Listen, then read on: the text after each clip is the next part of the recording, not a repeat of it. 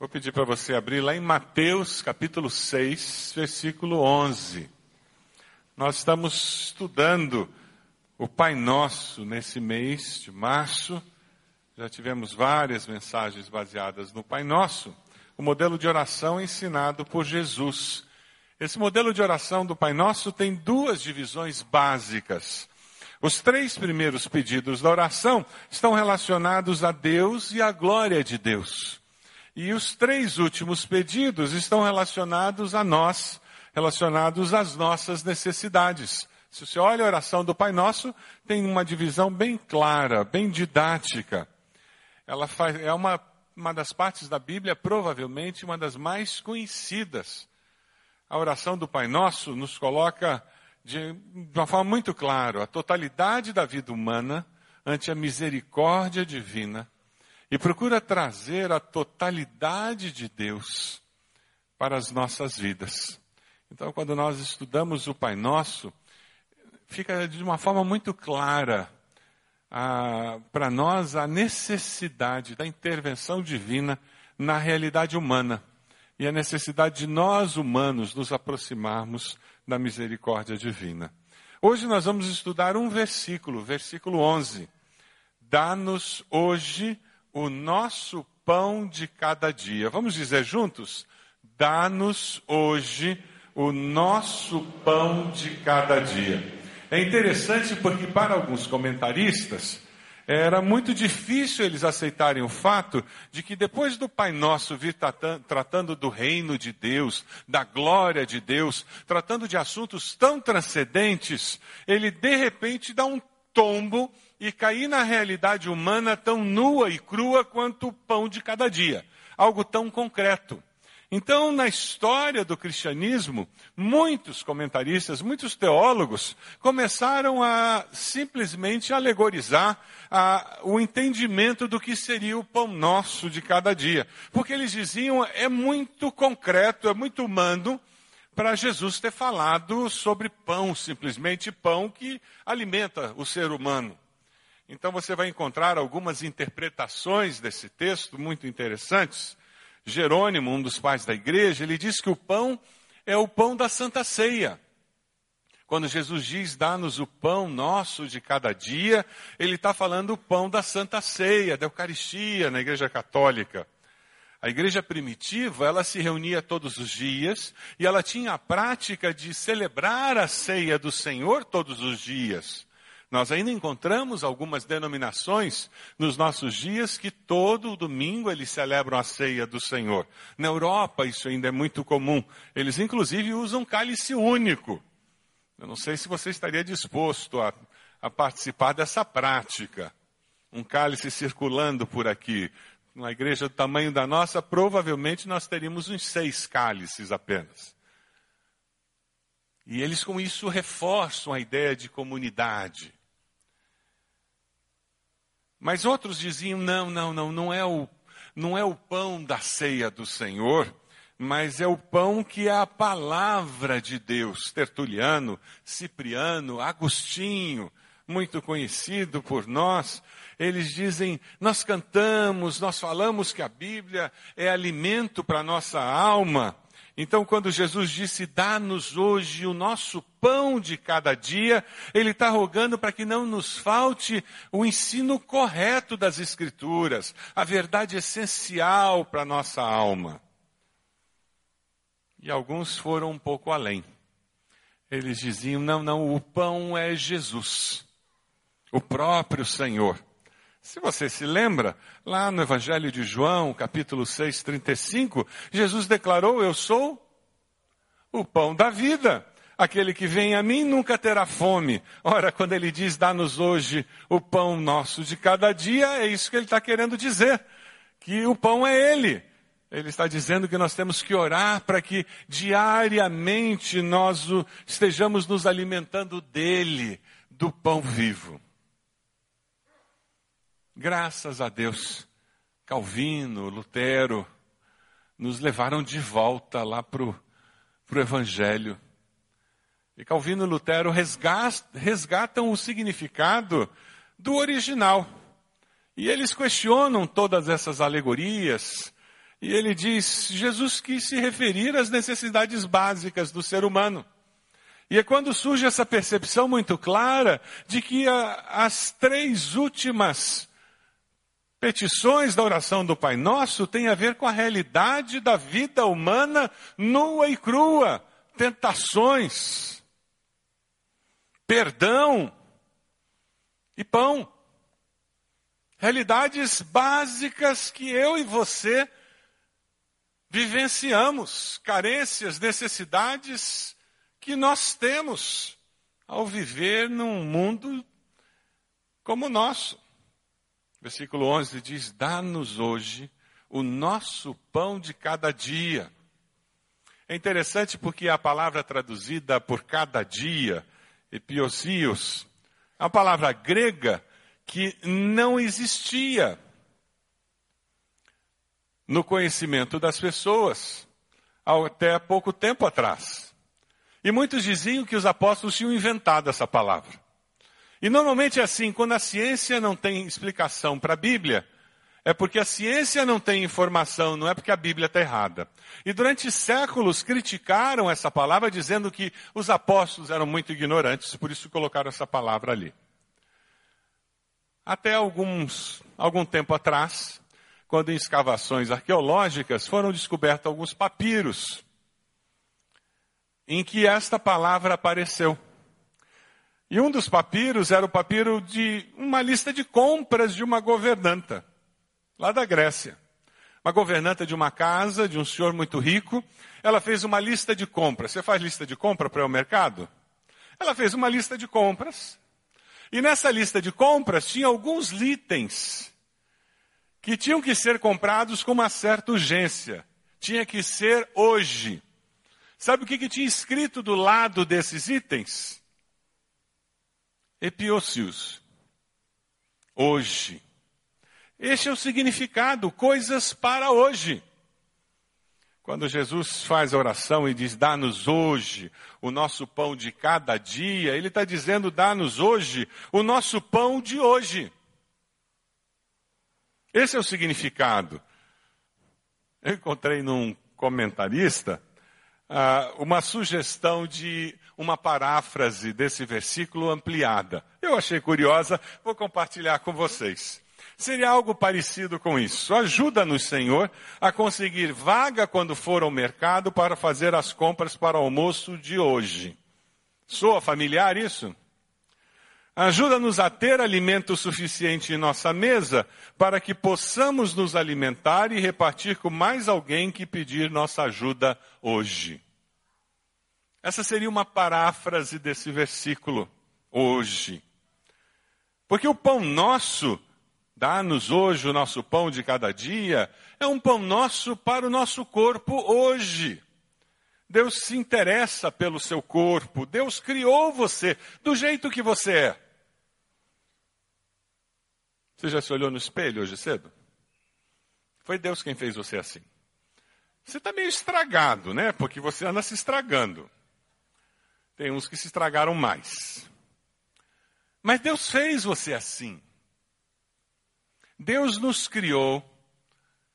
Deus nos mantém vivos.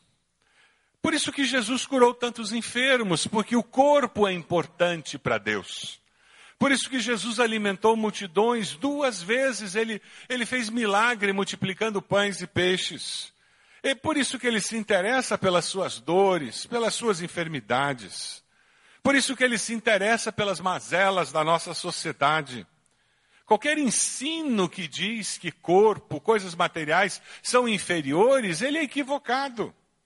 Jesus morreu pelo ser humano inteiro. O evangelho que nós cremos ele muda a nossa existência por increr, inteiro. Você crê nisso? O evangelho ele entra na sua vida, ele afeta toda a sua existência. Cristo muda a nossa maneira de viver nesse mundo. Ele cura as nossas emoções, ele nos dá segurança para nos ajudar a ver a vida de uma forma diferente. O Evangelho nos liberta das marcas do passado. Cristo nos capacita para viver o presente. Ele nos ensina a esperar o futuro sem ansiedade. Ele muda a nossa maneira de viver. Quem está cansado é revigorado. Quem está enfermo é curado e apoiado. Quem está em crise é desafiado a vencer seus limites. A fé em Cristo é para essa vida e agora. E ela afeta como você vive com o seu corpo, com a sua alma, com o seu espírito, como o seu ser como um todo. O pão que o nosso Criador nos dá é para o nosso corpo, para todo o nosso ser. Porque esse pão, ele vem de Deus. Deus é quem nos sustenta. Deus é quem nos dá vida. O alimento que nós comemos é presente de Deus para nós. Você vive com essa segurança? Que o alimento que você tem é presente de Deus para você? É por isso que nós oramos antes das refeições. Não é por superstição, porque vai faltar comida se não orar. Não é por obrigação. Ai, que coisa chata, tem que orar antes de comer. Nós oramos antes das refeições como uma forma de nos lembrarmos a nós mesmos, de testemunharmos para aqueles que estão conosco que nós cremos que quem nos sustenta, quem nos dá o pão de cada dia é Deus. Você tem o hábito de orar antes das refeições na sua casa? O café da manhã, o almoço, a janta? Quando você está num restaurante, você tem o hábito de orar agradecendo a Deus? Quando você está com colegas de trabalho, você tem o hábito de orar agradecendo a Deus? Momentos especiais de nós testemunharmos dessa realidade, dessa nossa fé. Não é por obrigação. E não vai cair um raio na cabeça se você comer sem orar. Lá em casa a gente até brinca que quem começou a comer antes de orar é quem ora. Porque já provou, né? Pode orar com conhecimento de causa. Algumas vezes nós, ao invés de orar falando, nós cantamos lá em casa. E nós temos várias músicas, uma em espanhol que nós aprendemos, mas tem uma em português que é muito simples de cantar que eu vou pedir aí a ajuda da Ed e depois nós vamos cantar juntos. Quem sabe você canta na sua casa, mas se não canta, quem sabe você vai começar a usar isso para agradecer a Deus pelo alimento também antes das refeições.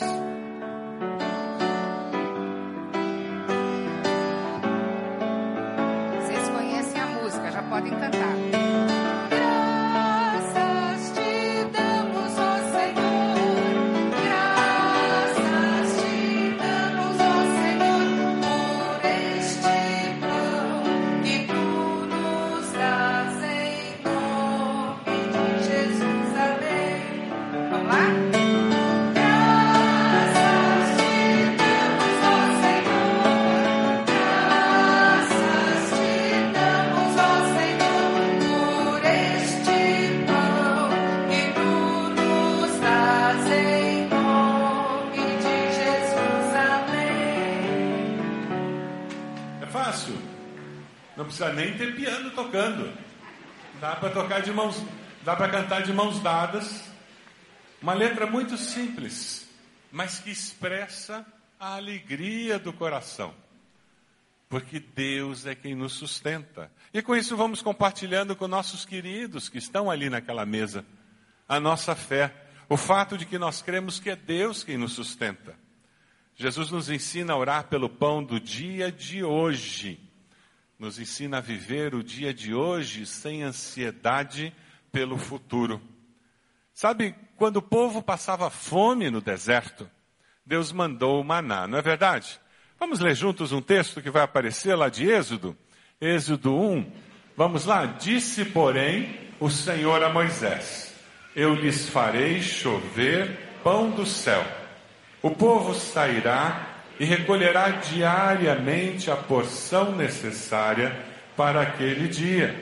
Com isso, os porei à prova, para ver se seguem ou não as minhas instruções.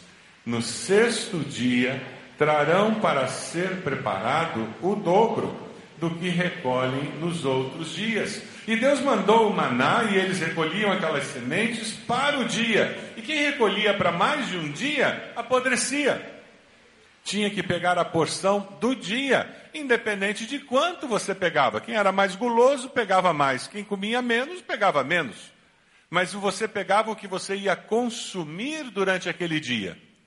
E o interessante é porque na sexta vinha a semente com uma composição diferente. Porque aquela semente da sexta podia durar 48 horas e não apenas 24.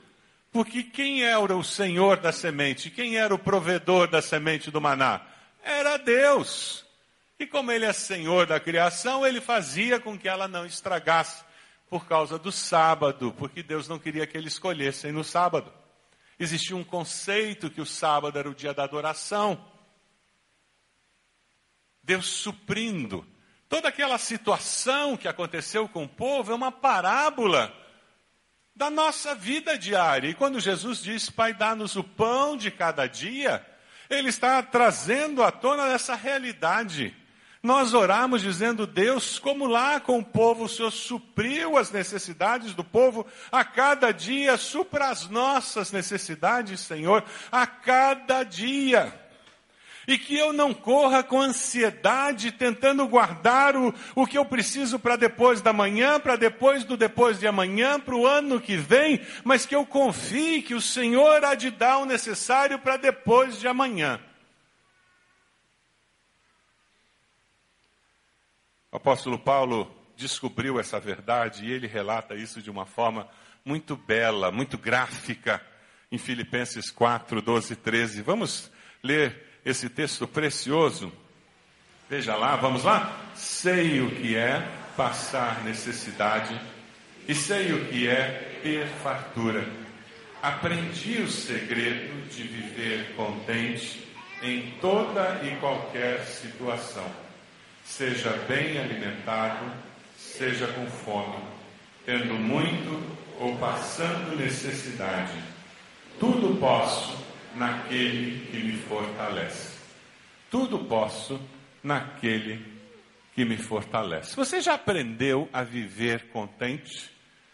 O apóstolo Paulo pode ser chamado de muitas coisas, menos de uma pessoa acomodada. Você concorda comigo? Ele não era uma pessoa acomodada. Ele não era uma pessoa que não tinha alvos, que não tinha o desejo de alcançar objetivos. Mas, embora ele tivesse esse anseio dentro dele de crescer, de atingir objetivos, de construir com a sua vida, de fazer diferença, ele aprendeu a estar contente. Eu acho que nós já descobrimos. Eu imagino que talvez você já tenha descoberto que a vida não é 100% do jeito que você gostaria que ela fosse. Quantos aqui já descobriram? Ai, que bom, eu não estou sozinho. Não é. A vida nunca vai ser 100% do jeitinho que a gente queria.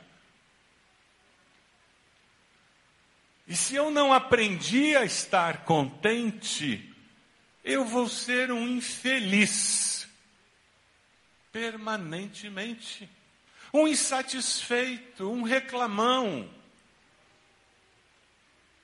E o duro é quando Deus é culpado da minha insatisfação, porque eu coloco nele a culpa.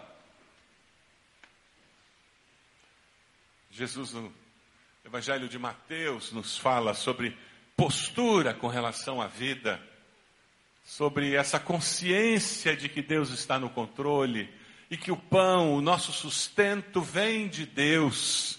Porque Ele é o Criador de todas as coisas, e Ele está interessado no nosso corpo, na nossa alma, no nosso espírito, Ele cuida de nós. Lá em Mateus 6, 25, a palavra diz: Portanto, eu lhes digo, não se preocupem com a sua própria vida, quanto ao que comer ou beber, nem com seu próprio corpo, quanto ao que vestir. Não é a vida mais importante que a comida e o corpo mais importante que a roupa? Observem as aves do céu, não semeiam, nem colhem, nem armazenam em celeiros, contudo o Pai Celestial as alimenta. Não tem vocês muito mais valor do que elas? Quem de vocês, por mais que se preocupe, pode acrescentar uma hora que seja a sua vida? Por que vocês se preocupam com roupas? Veja como crescem os lírios do campo. Eles não trabalham nem tecem. Contudo, lhes digo que nem Salomão, em todo o seu esplendor, vestiu-se como um deles. Se Deus veste assim a erva do campo, que hoje existe, e amanhã é lançada ao fogo, não vestirá muito mais a vocês, homens de pequena fé? Portanto, não se preocupem dizendo que vamos comer ou que vamos beber, que vamos vestir, pois os pagãos é que correm atrás dessas coisas, mas o Pai Celestial sabe que vocês precisam delas. Busquem, pois, em primeiro lugar o reino de Deus e a sua justiça, e todas essas coisas lhes serão acrescentadas. Portanto, não se preocupem com amanhã, pois o amanhã trará suas próprias preocupações. Basta cada dia o seu próprio mal. Vamos viver o hoje confiando que Deus está no controle do amanhã. Quem é que sustenta você? Quem é que sustenta você? Não é a sua empresa, porque a sua empresa pode acabar e você vai continuar tendo sustento. Não é o seu empregador, porque o seu empregador pode falir e Deus vai continuar sustentando você. Não é a sua capacidade, porque você pode perder a capacidade de trabalhar e exercer sua profissão. E Deus continuará sustentando você. Não é a sua influência, porque você pode perder toda a influência que você tem.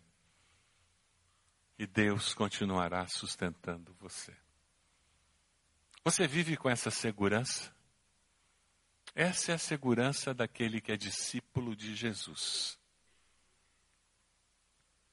Quem sabe você está me ouvindo falar e você diz: É, é bonito de falar. E quem sabe esse seja um bom motivo de oração durante essa semana. Algo para você colocar diante de Deus e dizer: Deus, como é que eu lido com isso? Eu gostaria de ter esse tipo de fé, Deus. Eu gostaria de conseguir colocar o meu coração descansado nessa verdade.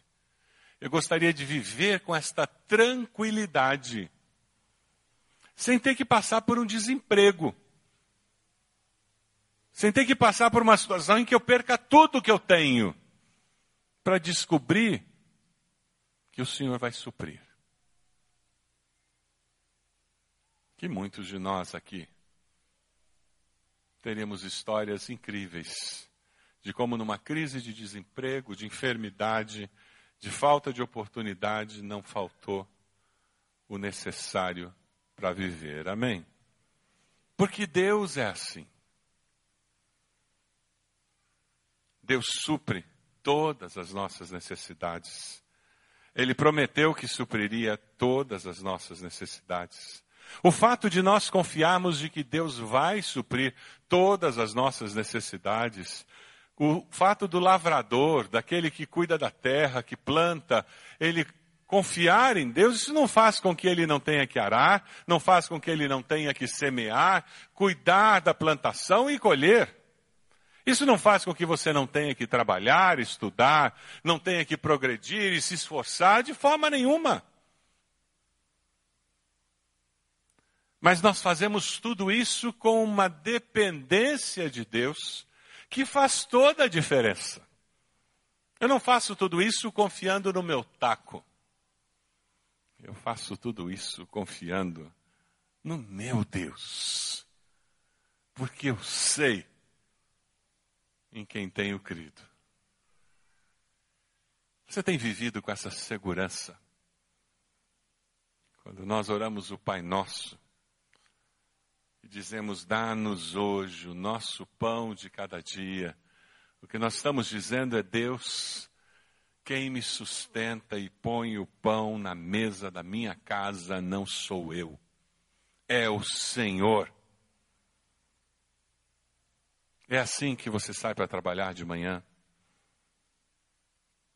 É assim que você paga as contas da sua família.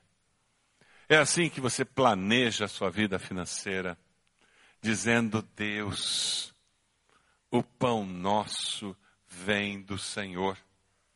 Porque quando nós vivemos com essa consciência de que Deus se interessa pela minha vida e que o pão nosso vem de Deus, aí fica mais fácil eu olhar para o meu próximo e enxergar que esse pão nosso não veio só para mim, mas ele vem para ser repartido com o meu próximo também. Quando eu tenho a sensação de que eu ganhei, eu conquistei, eu mereço, eu, eu, eu. Eu olho para o próximo e digo: por que você não conseguiu também? Deve ser vagabundo. Quem mora em favela é vagabundo, não trabalha. Deve ser bandido, morar na favela. Quem é pobre é porque não trabalha, não quis estudar, porque se estudasse tinha um emprego melhor. Quem olha a vida da perspectiva do seu ego, passa julgamento em todo mundo ao redor. Mas quem olha a vida da perspectiva do Deus a quem nós servimos, que nos abençoa, olha o próximo como alguém que pode ser abençoado. Pastor Marcos, no sermão do domingo passado, fez uma afirmação que eu queria voltar a compartilhar com vocês. Ele disse: Eu devo admitir que eu preciso do outro e do outro. Um outro com letra minúscula e um outro com letra maiúscula. Nós precisamos do outro que é Deus transcendente e precisamos do outro que é o próximo. É impossível viver a fé cristã de forma autêntica sem me envolver com o meu próximo. Essa sensibilidade é natural quando eu percebo a vida como uma vida em que sou abençoado por Deus, sustentado por Deus. Aí trazer cesta básica uma coisa normal. Pensar em repartir um pouco do muito que eu tenho recebido é normal. Nós não oramos pelo meu pão diário. Nós oramos pelo nosso pão diário. Não é assim a oração do Pai Nosso? Não é à toa que na oração do Pai Nosso nós oramos pelo nosso pão diário. Nós sabemos que o problema mundial da fome não tem a ver com a quantidade de comida existente. Tem a ver com a distribuição do alimento no planeta. a sua célula recolheu essa cesta básica, a nossa ideia é recolher pelo menos 400 cestas básicas para distribuirmos com várias entidades. Isso é só o começo. Essa plataforma vai ficar cheia de cestas básicas. Nós já estamos usando cestas básicas da semana do mês passado lá no projeto Educa. Tem uma folha aí no, encartada, lá na antiga Vila Zumbi.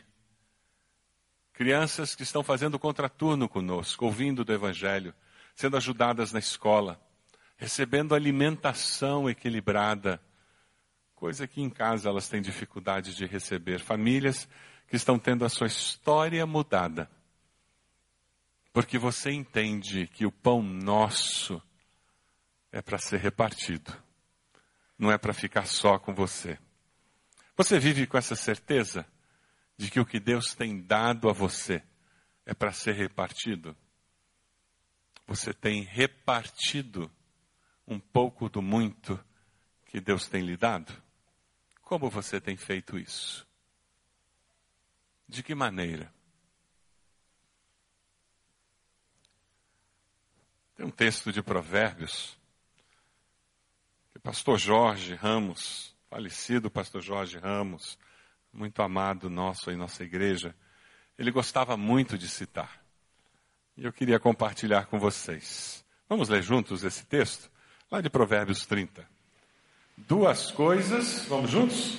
Duas coisas peço que me des antes que eu morra. Mantém longe de mim a falsidade e a mentira. Não me des nem pobreza, nem riqueza. Dá-me apenas o alimento necessário. Se não tendo demais, eu te negaria e te deixaria. E diria: Quem é o Senhor? Se eu ficasse pobre, poderia vir a roubar, desonrando assim o nome do meu Deus. Ao dizer pão, falamos do alimento básico na cultura hebraica. Talvez no Brasil nós tivéssemos que orar dizendo: Nos o feijão com arroz, Senhor, de cada dia. Em outras culturas, talvez fosse a batata diária. No Nordeste, talvez a tapioca diária. Em Minas seria o pão de queijo, será?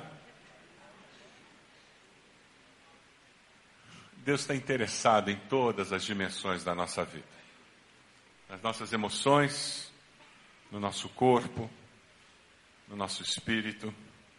Você crê nisso? Você vive com a certeza de que o pão nosso sustenta o seu corpo e a sua vida?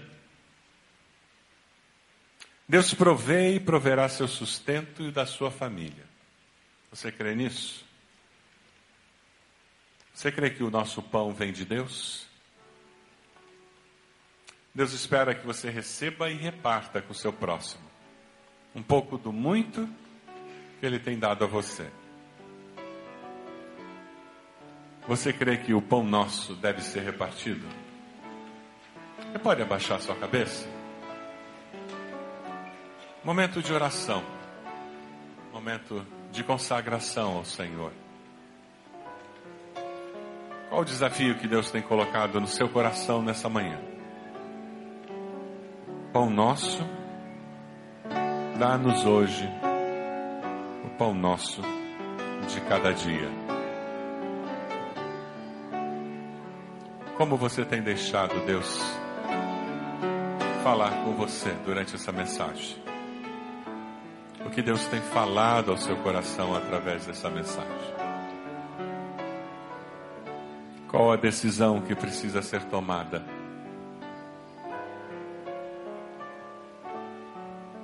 Deus precisa curar algumas feridas no seu coração. Você precisa descansar e confiar em Deus para o seu futuro. Viver menos ansioso, menos ansiosa. Quem sabe repartir mais um pouco.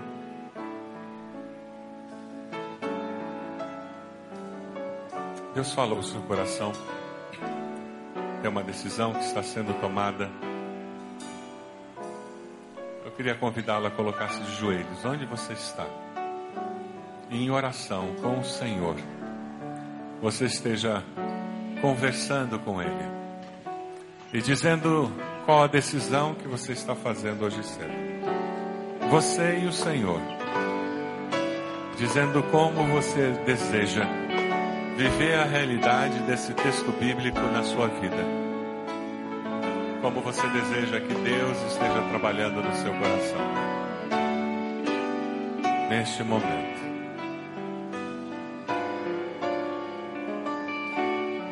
Deus falou com você.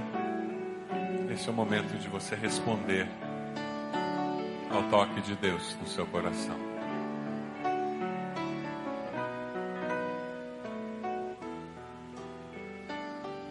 Deus amado, nós somos teu povo. Teu povo de joelhos está dizendo: Deus continua falando comigo. Continua ensinando-me a seguir os teus caminhos a caminhar nos teus caminhos para agradar ao Senhor com meu coração. Toma, Senhor, cada um dos teus filhos em tuas mãos. Manifesta a tua vontade nas suas vidas. Revela, Senhor, o teu poder. Concede vitória, Senhor. Renova o compromisso contigo. Ó Deus, que nós possamos ver os bens, ver, Senhor, as oportunidades da vida possamos perceber que o Senhor é quem tem nos sustentado, quem tem nos abençoado com bens. O Senhor é aquele que tem nos mantido onde nós estamos profissionalmente e que ao consagrarmos tudo isso ao Senhor, nós possamos usar a influência, a capacitação, os bens que temos recebido do Senhor para abençoar nossa família, abençoar as pessoas que estão ao nosso redor. Nós te pedimos, Senhor, que o teu Espírito nos guie, nos oriente, para que nós possamos viver cada dia na dependência do Senhor. No nome de Jesus que nós oramos. Amém, Senhor. Amém.